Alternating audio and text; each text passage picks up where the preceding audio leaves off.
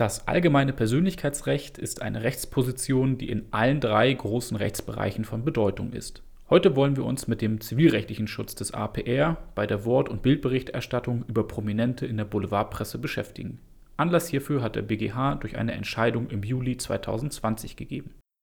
Herzlich willkommen zur 48. Folge von Juracast. Mein Name ist Davut Tajaranian. Ich bin wissenschaftlicher Mitarbeiter und Doktorand an der Christian Albrechts Universität zu Kiel. Juracast, der Podcast mit aktuellen Urteilen für dein Examen.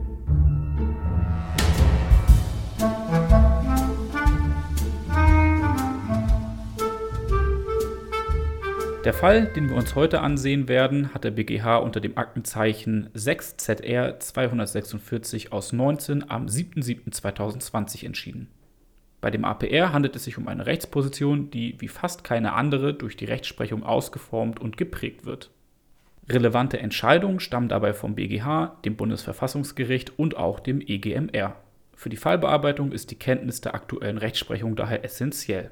Ich freue mich sehr, euch ankündigen zu können, dass Professor Dr. Christian Scherz zugesagt hat, einen Background zu dieser Folge für euch aufzunehmen. Professor Scherz ist ein auf Presse-, Urheber- und Medienrecht spezialisierter Anwalt und Mitherausgeber des Handbuchs Persönlichkeitsrecht, das im Beck Verlag erscheint und als Standardwerk gilt. Bei dieser Background-Folge handelt es sich tatsächlich um einen Background im engsten Sinne. Professor Scherz vertrat nämlich die Klägerin in unserem Fall in den Vorinstanzen vor dem LG und dem OLG Köln. Der Background verspricht also äußerst spannend zu werden. Abgedruckt findet ihr die Entscheidung, um die es heute gehen soll, in der Rü 2021 Seite 16 oder der NJW 2020 Seite 3715. Eine Anmerkung von Professor Scherz findet ihr außerdem in der AFP 2020 Seite 508. Schauen wir uns zunächst den Sachverhalt an. Die K ist eine bekannte Schauspielerin, Comedian und Moderatorin. Sie war mit dem ebenfalls prominenten E verheiratet, mit dem sie auch mehrfach öffentlich aufgetreten ist. Die Ehe von K und E, aus der auch zwei Kinder hervorgingen, scheiterte jedoch. Im Rahmen des Scheidungsverfahrens trafen sich K und E vor Gericht wieder. Von diesem Zusammentreffen berichtete die B, die Verlegerin einer Boulevardzeitung ist. Der Bericht enthielt ein Foto, das die K vor dem Verhandlungsraum bekleidet mit Mütze, Schal und Mantel zeigt. Ihr Gesicht ist dabei abgewandt. Ein weiteres Foto zeigt die K vor dem Gerichtsgebäude im vorderen Halbprofil. Neben den Fotos veröffentlichte die B auch einen Text. Darin hieß es unter anderem: Getrennt sind sie seit zwei Jahren, jetzt geht's um die Scheidung. Am Mittwoch traf Entertainerin K ihren zweiten Ehemann, den Musiker und Produzenten E, vor Gericht. Anlass: ein Termin im Scheidungsverfahren K vs. E, Aktenzeichen 327F 150 aus 16. Zehn Jahre hielt die Beziehung des Paares. Das Treffen im Saal 1119 des Amtsgerichts war schon nach 14 Minuten wieder vorbei. Die K sieht sich durch die Bild- und Textberichterstattung in ihrem allgemeinen Persönlichkeitsrecht verletzt und begehrt die Unterlassung der Veröffentlichung und Verbreitung durch B. Zu Recht. Fassen wir die wesentlichen Informationen des Sachverhalts noch einmal zusammen. K ist prominent und lässt sich von ihrem ebenfalls prominenten Ehemann scheiden. Im Rahmen des Scheidungsverfahrens kommt es zu einer Verhandlung vor Gericht. Über diese Verhandlung berichtet die B in einem Boulevardblatt mit Bildern und Text. Gegen die Veröffentlichung und Verbreitung wendet sich die K. Die K begehrt in unserem Fall also zweierlei, nämlich die Unterlassung und Veröffentlichung der Fotos und auch der Wortberichterstattung. Für uns bietet es sich an, bei der gutachterlichen Prüfung ebenfalls zwischen der Wortberichterstattung und der Bildberichterstattung zu unterscheiden. Ebenso wie der BGH prüfen wir zuerst die Zulässigkeit der Bildberichterstattung. Die K begehrt die Unterlassung der Veröffentlichung und Verbreitung der Fotos. Als Anspruchsgrundlage für dieses Begehren kommt der sogenannte quasi-negatorische Unterlassungsanspruch in Betracht, der aus einer analogen Anwendung von 1004 Absatz 1 Satz 2 BGB hergeleitet wird Wer sich 1004 Absatz 1 Satz 2 BGB anschaut, sieht, weshalb wir die Vorschrift in unserem Fall nicht direkt anwenden können. Bei 1004 handelt es sich um eine sachenrechtliche Vorschrift, die ihrem Wortlaut nach nur an Beeinträchtigung des Eigentums anknüpft. Inzwischen ist jedoch anerkannt, dass die Vorschrift nicht nur für Beeinträchtigung des Eigentums, sondern für alle durch 823 Absatz 1 BGB geschützten Rechte und Rechtsgüter gilt. In der Fallbearbeitung sollte kurz auf die Analogievoraussetzung eingegangen werden.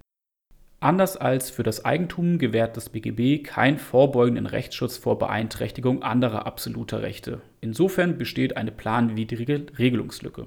Der Rechtsgedanke des 1004 Absatz 1 Satz 2 BGB, dass die Vermeidung eines Schadens besser ist als seine Behebung im Nachhinein, entspricht der Interessenlage bei allen absolut geschützten Rechten und Rechtsgütern. Der Rechteinhaber muss also nicht erst eine Beeinträchtigung abwarten, bis er sich rechtlich zur Wehr setzen kann. Hier geht es um das allgemeine Persönlichkeitsrecht, das ein sonstiges Recht im Sinne des 823 Absatz 1 BGB darstellt, sodass wir 1004 BGB analog anwenden können. Nachdem wir also festgestellt haben, dass der Unterlassungsanspruch des 1004 Absatz 1 Satz 2 BGB auf das APR analog anwendbar ist, stellt sich die Frage, ob K durch die Veröffentlichung ihrer Bilder überhaupt in ihrem APR verletzt ist. Die K wendet sich gegen die Veröffentlichung von Fotografien, die sie im unmittelbaren räumlichen Zusammenhang zu ihrem gerichtlichen Scheidungsverfahren zeigen. Betroffen ist hier das sogenannte Recht am eigenen Bild als besondere Ausprägung des allgemeinen Persönlichkeitsrechts. Die Zulässigkeit von Bildveröffentlichungen ist in den Paragraphen 22 und 23 des Kunsturhebergesetz besonders geregelt. Diesen beiden Vorschriften liegt ein abgestuftes Schutzkonzept zugrunde, anhand dessen die Rechtsprechung die Verletzung des Rechts am eigenen Bild überprüft. Die erste Stufe ist dabei in 22 KUG angelegt. Nach 22 Satz 1 KUG dürfen Bildnisse nur mit Einwilligung veröffentlicht werden. Fehlt eine solche Einwilligung, ist auf zweiter Stufe 23 Absatz 1 KUG zu prüfen. Dort sind Fälle bestimmt, in denen eine fehlende Einwirkung einer Veröffentlichung ausnahmsweise nicht entgegensteht. Wichtigster Fall ist dabei 23 Absatz 1 Nummer 1 KUG, wonach Bildnisse aus dem Bereich der Zeitgeschichte auch ohne Einwilligung zur Schau gestellt werden dürfen. Zu diesen Ausnahmen enthält 23 Absatz 2 KUG eine Rückausnahme für den Fall, dass ein berechtigtes Interesse des Abgebildeten entgegensteht. Hieraus ergibt sich also folgendes Prüfungsprogramm. Es ist zunächst zu überprüfen, ob eine Einwilligung der K vorliegt. Ist dies nicht der Fall, kommt es darauf an, ob eine Ausnahme von dem Einwilligungserfordernis einschlägig ist, insbesondere ob es sich um ein Bildnis aus dem Bereich der Zeitgeschichte handelt. Liegt eine solche Ausnahme vor, kann die Veröffentlichung dennoch unzulässig sein, wenn ein berechtigtes Interesse der K entgegensteht. Prüfen wir also zuerst, ob die K in die Veröffentlichung der Bildnisse eingewilligt hat. Dies ist nicht der Fall. Die Fotografien wurden ohne ihr Einverständnis angefertigt und später veröffentlicht. Fehlt es an einer Einwilligung der K, könnte die Veröffentlichung dennoch zulässig sein, wenn einer der Ausnahmefälle des 23 Absatz 1 KUG vorliegt. In Betracht kommt hier der Ausnahmefall des 23 Absatz 1 Nummer 1 KUG. Danach ist eine Einwilligung nicht erforderlich, wenn es um Bildnisse aus dem Bereich der Zeitgeschichte geht. Zur Beantwortung der Frage, ob ein Bild dem Bereich der Zeitgeschichte zugeordnet werden kann, wurde früher zwischen relativen und absoluten Personen der Zeitgeschichte unterschieden.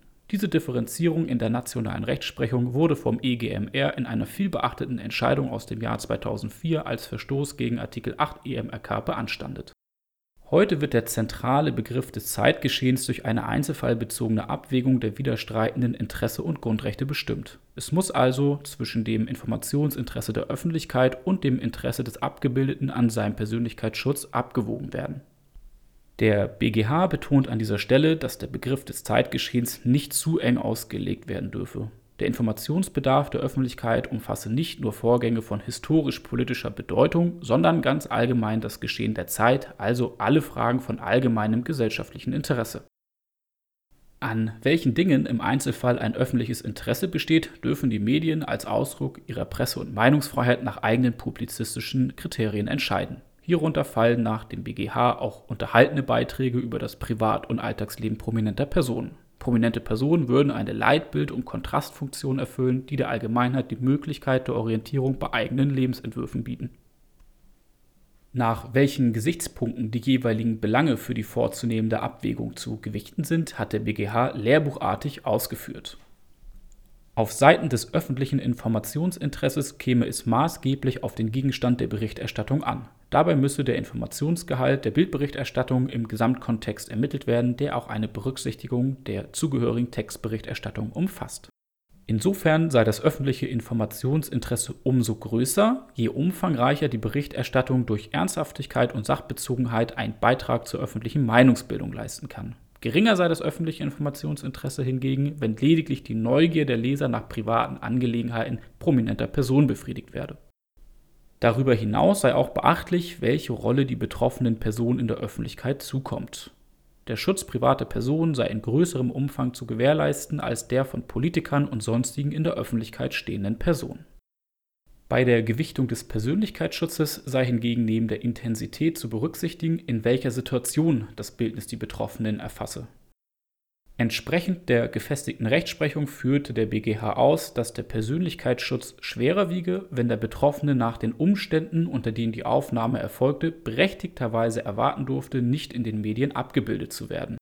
Dies wurde in der Vergangenheit etwa dann angenommen, wenn die Aufnahme die Person in einem besonders geschützten Raum oder in einer durch räumliche Abgeschiedenheit geprägte Situation zeigen auf der Grundlage dieser Gewichtungskriterien stellte der BGH fest, dass die K zwar nicht in einer durch räumliche Abgeschiedenheit geprägten Situation abgebildet wurde, dennoch dürfe die K berechtigterweise erwarten, in dieser Situation nicht in den Medien abgebildet zu werden.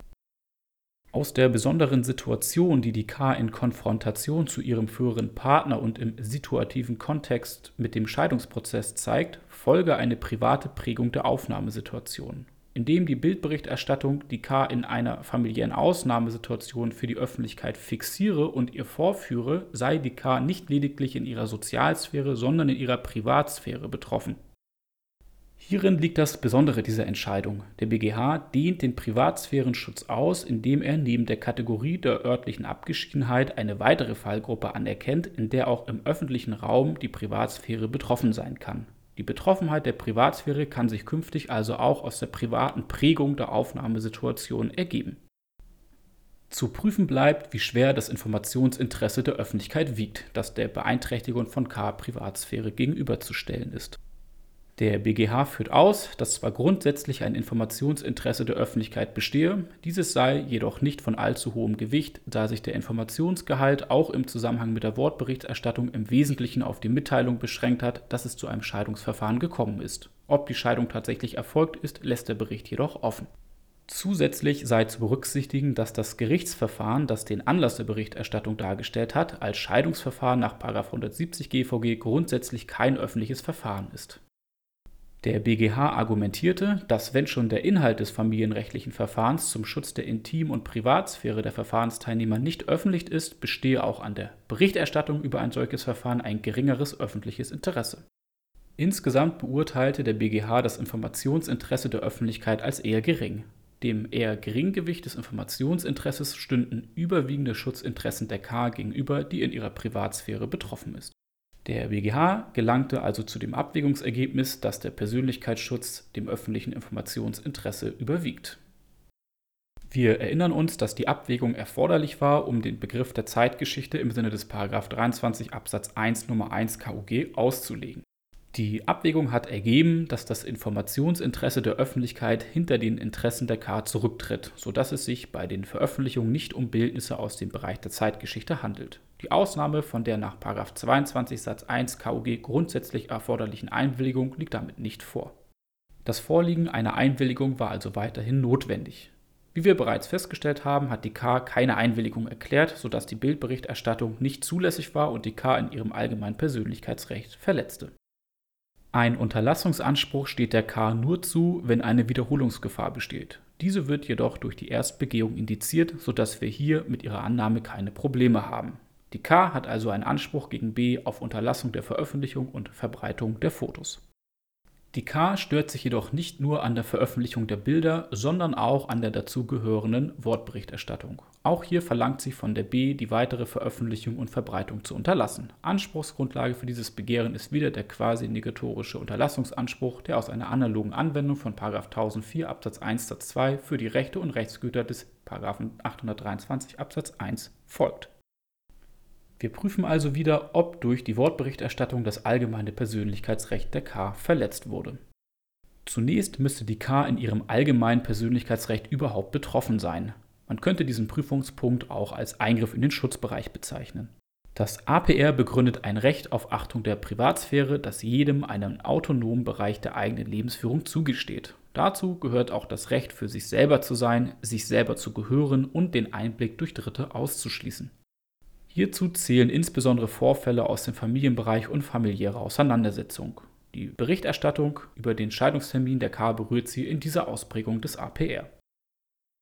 Da es sich bei dem APR bekanntermaßen um ein sogenanntes Rahmenrecht handelt, muss die konkrete Reichweite des Rechts erst festgestellt werden. Nur wenn die Beeinträchtigung des APR auch rechtswidrig war, besteht ein Unterlassungsanspruch. Anders als bei der Bildberichterstattung ist diese Prüfung nicht durch das abgestufte Schutzkonzept der 22 und 23 KUG vorgezeichnet.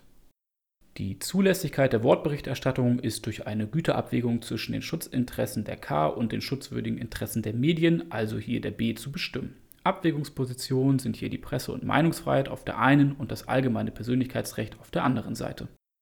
Dabei gilt, dass der Persönlichkeitsschutz umso mehr Gewicht hat, je geringer der Informationswert für die Allgemeinheit ist. Daraus folge nach dem BGH aber nicht, dass der Persönlichkeitsschutz stets Vorrang vor belangloser Berichterstattung habe.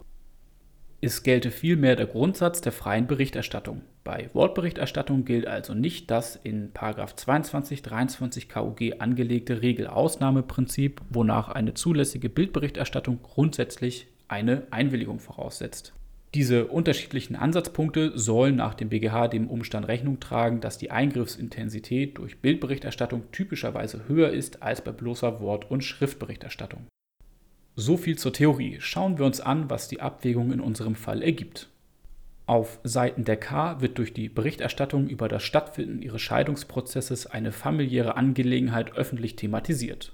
Nach dem BGH setze sich die gesetzgeberische Entscheidung bei familienrechtlichen Verfahren zum Schutz der Intim- und Privatsphäre der Verfahrensbeteiligten, die Öffentlichkeit auszuschließen, in der Berichterstattung über einen solchen Termin fort. Ebenso wie das Verfahren selber sei auch die Berichterstattung über das Stattfinden der Verhandlung selbst und die Informationen über den Ort und den Zeitpunkt der Verhandlung der Privatsphäre zuzuordnen. Die K ist also in ihrer äußeren Privatsphäre betroffen. Der Eingriff durch die Wortberichterstattung in die äußere Privatsphäre der K sei jedoch nicht besonders intensiv und eher geringfügig. Die Wortberichterstattung informiere lediglich über einen tatsächlich durchgeführten Termin im Scheidungsverfahren, ohne aber Informationen zum Verfahrensinhalt oder Hintergrund zu enthalten. Die Berichterstattung erlaube insofern keinen tieferen Einblick in die persönlichen Lebensumstände der K und damit in ihre Privatsphäre. Diesem eher geringfügigen Eingriff steht das in der Prominenz der K begründete Informationsinteresse der Öffentlichkeit gegenüber. Dieses überwiege dem BGH nach den Schutzinteressen der K. Anders als die Bildberichterstattung führe die Abwägung hier zu der Zulässigkeit der Berichterstattung.